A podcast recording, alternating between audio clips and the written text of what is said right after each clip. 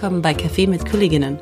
Ich bin Laila und lerne hier zusammen mit euch meine Kolleginnen und Kollegen vom Badischen Landesmuseum kennen. Heute spreche ich mit Elke Koller. Elke Koller ist die Leiterin der Kommunikation am Museum und zugleich die leitende Kulturvermittlerin. Na, sehr gerne. Klasse. Kannst du mir zuallererst mal erzählen, was deine Aufgabe im Museum ist?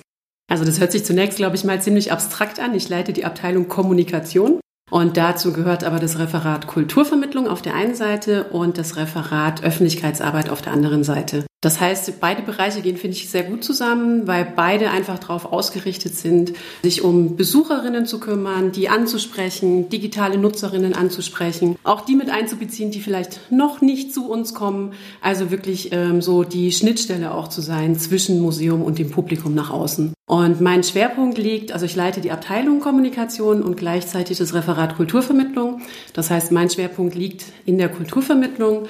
Und da geht es sehr stark darum, dass wir uns einmal natürlich um die klassischen Zielgruppen kümmern. Das heißt, wir machen Schulklassenangebote, machen spezielle Programme für Erwachsene, Kostümführungen, solche Dinge auch zu Sonderausstellungen, kooperieren aber eben auch mit Partnern, wenn es darum geht, spezielle Angebote für Menschen mit Fluchterfahrung zum Beispiel anzubieten.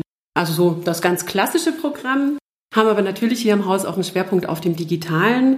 Wir hatten jetzt für das Frühjahr zum Beispiel ein Projekt mit einer Schule geplant, wo es darum ging auch, dass die Schüler das Museum kennenlernen können, wo es darum geht, was macht man in dem Museum, wie arbeitet man da. Und die Zielstellung war dann eigentlich, dass die Schülerinnen dann selbstständig kleine Tutorials erarbeiten, kleine Filme, die wir dann auch wieder online stellen können, um sie anderen zugänglich zu machen. Das ganze Projekt ist jetzt leider Corona-bedingt ähm, ja, ins Wasser gefallen, konnte nicht stattfinden. Aber wir werden die Richtung auf jeden Fall auch weiter verfolgen, weil hier am Haus ist es ja so, dass Kulturvermittlung so einen ganz wichtigen, grundlegenden Stellenwert hat, wo wir natürlich auch mit der Ausstellung Archäologie in Baden zum Beispiel, wo er in einer anderen Folge Alexander Wolny auch noch viel drüber erzählen wird, so neue Wege gehen und die Kulturvermittlung nicht nur so additiv zum Haus sehen und der eigentlichen Arbeit, sondern die wirklich so ein ganz wichtiger und zentrales Element in der Museumsarbeit tatsächlich auch ist. Ja, und um das plastisch zu machen, ganz aktuell bereiten wir die Hotzenplotz-Ausstellung vor. Der Räuber wird im Herbst zu uns ins Museum kommen mit einer Kinder- und Familienausstellung. Und da geht es gerade darum, wirklich von den organisatorischen Planungen mit den Gestaltern, mit den Schreinern zusammen, bis hin zu den konzeptionellen Überlegungen und der Textarbeit, die dann für, dieses, für diese Ausstellung einfach ansteht. Wie hat sich denn dann aber deine Arbeit verändert, dadurch, dass es geschossen ist? Du hast schon angesprochen, Führungen, so das klassische Kernprogramm ist nicht möglich. Genau, also auf der einen Seite ist unsere Arbeit tatsächlich ruhiger geworden, einfach deswegen, weil kein Publikum, keine Besucherinnen da sind, keine Nutzerinnen da sind. Auf der anderen Seite ist aber für mich auch gleichzeitig rasanter geworden. Also das heißt, unsere Themenfokus verschiebt sich einfach komplett.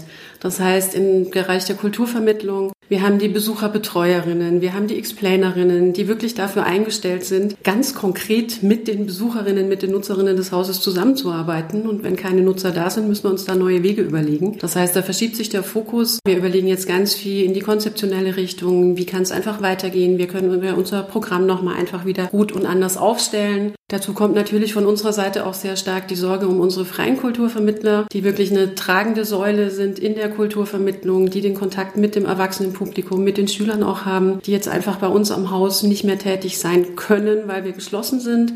Also ja, da sind wir auch immer bestrebt äh, zu gucken, wo können wir uns da noch mit einsetzen. Ja, und letztlich ist es mein Arbeitsalltag, ja, sind ganz neue Fragen der Kommunikation einfach aufgetreten. Also wie gestaltet man Meetings, wie bleibt man trotzdem in Kontakt, wenn man sich persönlich nicht sehen kann, was natürlich gerade für so ein Team, und wir sind fast 20 Leute in der Abteilung, tatsächlich auch eine große Herausforderung ist. Aber wo ich auch sagen muss, dass das alle sehr, sehr gut machen und ich da einfach sehr stolz auch bin auf uns alle.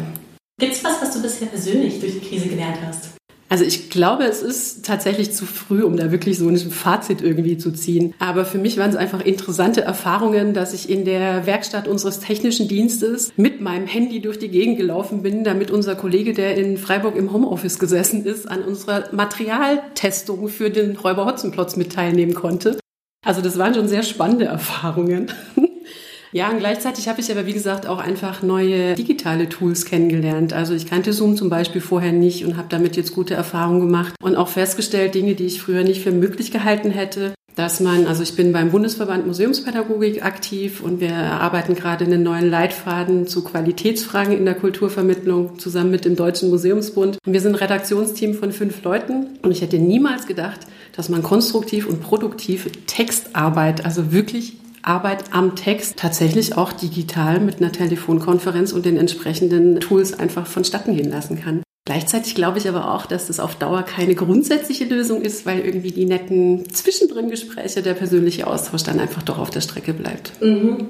Was denkst du denn, was Museen lernen können aus der Krise? Das ist eine schwierige Frage. Also ich glaube, grundsätzlich ist es klar, dass ähm, die digitale Welt einfach viel selbstverständlicher Teil der musealen Welt auch werden muss. Das heißt, dass wir oder Museen insgesamt auch überlegen müssen, wie sie sich einfach digital auch positionieren, um ja nicht äh, unterzugehen. Das ist jetzt gar nicht so sehr Corona-bedingt, sondern das ist, glaube ich, ein grundsätzliches Phänomen. Ich glaube aber auch, dass Museen einfach auch eine in Klammern neue Wertschätzung für ihre Besucherinnen und Nutzerinnen auch brauchen. Es zeigt sich einfach, wie ruhig es im Museum ist, dass die Kunstwerke alleine in den Räumen vor sich hinstehen, ohne dass da jemand da ist, der sich mit ihnen auseinandersetzt, der sie anguckt, der über sie spricht. Das Ganze kann jetzt im digitalen Raum stattfinden, aber es ist für mich einfach ein anderes Erlebnis, ob ich das im Museum vor Ort machen kann oder ob ich das digital mache. Also ich glaube, für uns ist die große Frage oder die große Herausforderung, das, was wir auch aus dieser Krise jetzt lernen können, auch zu gucken, wie wir vielleicht unser Publikum besser binden können, auch über digitale Möglichkeiten, aber wie wir vielleicht auch neues Publikum generieren können. Denn wenn wir ehrlich sind und auf die Statistik gucken, es sind ja ein kleiner Teil der Bevölkerung eigentlich nur, der häufig und regelmäßig ein Museum benutzt. Und ich könnte mir vorstellen, dass das jetzt so eine Chance wäre, da aus draus zu lernen und zu gucken, wie können wir denn relevant sein für ein breiteres Publikum? Wie schaffen wir es, interessant zu sein für viele Menschen und sie auch dazu zu aktivieren, einfach aktiv am Museumsleben teilzuhaben. Okay, das heißt, du siehst das gerade auch als Chance. Also selbst wenn gerade die Hallen leer sind, guckst du nach draußen auch in die digitale Welt und denkst, ach eigentlich, eigentlich vielleicht ist es auch gar nicht so schlecht, dass wir uns mal dahin begeben müssen und vielleicht dort Leute einsammeln können. Also ich glaube, das Badische Landesmuseum geht den digitalen Weg ja schon sehr lange. Heißt natürlich, dass wir auch daran immer arbeiten, immer weiter die Konzepte feilen, weil das Ganze nie abgeschlossen sein kann mhm. und man sich viel stärker noch öffnen kann, als auch wir das jetzt zum Beispiel tun, auch wenn wir mit dem Bürgerbeirat und mit Online-Tools und so weiter schon weite Schritte gegangen sind. Ich denke das vielmehr, dass man die Krise jetzt als Chance nutzt, zu sagen, wenn wir gerade zu haben, unsere Arbeit, äh, die Konzeptarbeit, die Gedanken einfach nochmal stärker darauf zu richten. Ich habe auch noch eine Frage mitgebracht, und zwar die Frage, ob du dir vorstellen kannst, dass Museen in Zukunft rein digital sind. Das ist eine spannende Frage und wirklich ein rein digitales Museum kann ich mir schwer vorstellen für ein Haus, wie sie jetzt auch existieren. Ähm, wenn man über digitale Museen nachdenkt, rein digitale Museen, dann muss man, glaube ich, interdisziplinärer denken. Also dann sind alleine schon die Schnittstellen zu Bibliotheken, zu Archiven ähm, sehr, sehr groß, weil dann die Frage einfach ist, es geht nicht mehr um das eigentliche dreidimensionale haptische Objekt, was da ist, sondern es geht ja um andere Sammlungspräsenzen auch. Und ich glaube, da muss man viel interdisziplinärer denken. Und vor allem, glaube ich, ist die Frage, was ist das Profil eines solchen digitalen Museums? Also für mich kann es nicht nur sein, ich übertrage jetzt die reale Ausstellungserfahrung in einen digitalen Raum, heißt, ich setze mir eine Brille oder ein Headset oder was auch immer auf und wandle dann durch einen dreidimensional nachgebauten Raum und gucke dort ein Kunstwerk nach dem anderen an. Also ich glaube, dass das nicht der richtige Weg ist, sondern es ist vielleicht etwas, was wir uns heute noch gar nicht vorstellen können. Also wirklich zu gucken, wo ist der Mehrwert ähm, einer solchen digitalen Ausstellung. Und ich glaube, da schließt sich sehr viel, wenn man an die Nutzerinnen einfach mitdenkt und die von Anfang an mit einbezieht. Also wo gibt es Möglichkeiten da in solchen digitalen Museen, digitalen Räumen wirklich die Partizipation, die Kommunikation viel mehr zu stärken, als wir das bisher zum Beispiel haben. Also du siehst, ich weiche so ein bisschen aus, weil ich keine konkrete Vorstellung davon habe. Ich glaube aber einfach, dass es nicht einfach nur diese Doppelung sein darf, sondern dass es da einen ganz spezifischen spezifischen Ansatz für braucht. Weil ganz ehrlich gesagt, für mich ist es nach wie vor ein Museum einfach, ein Museum lebt auch davon, so wichtig der digitale Raum ist und so stark wir da vertreten sein müssen und auch wollen. Für mich ist es immer noch eine räumliche Erfahrung und eine soziale Erfahrung, die damit zuhängt. Also es geht darum, durch Räume zu gehen, andere Besucher zu beobachten, mit anderen ins Gespräch zu kommen, einfach auch zu schauen, was passiert dort. Und ich glaube, das ist tatsächlich etwas, was man so in den digitalen Raum nicht transferieren kann. Das heißt, es sind für mich einfach auch, wenn wir über das digitale und das reale Museum sprechen, einfach zwei unterschiedliche Erfahrungsräume. Und letztlich, was wir hier beim Badischen Landesmuseum auch tun, und das ist, finde ich, das Spannende zu gucken, wo sind die Schnittfelder? Also wo ist das Digitale für das Analoge und umgekehrt nutzbar zu machen? Wo ist dieser produktive Raum, der genau in dieser Mischung zwischendrin steht? Weil das eine ist ja ohne das andere letztlich eigentlich heute nicht denkbar.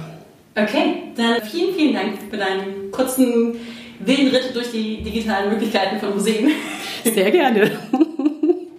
Und ähm, hoffentlich bis zum nächsten Mal. Bis bald. Selbst mit geschlossenen Türen bleiben wir offen. Auf der Webseite des Badischen Landesmuseums findet ihr unser gesamtes digitales Angebot.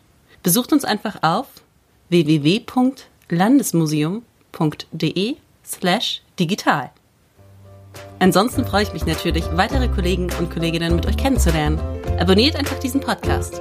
Bis zum nächsten Mal.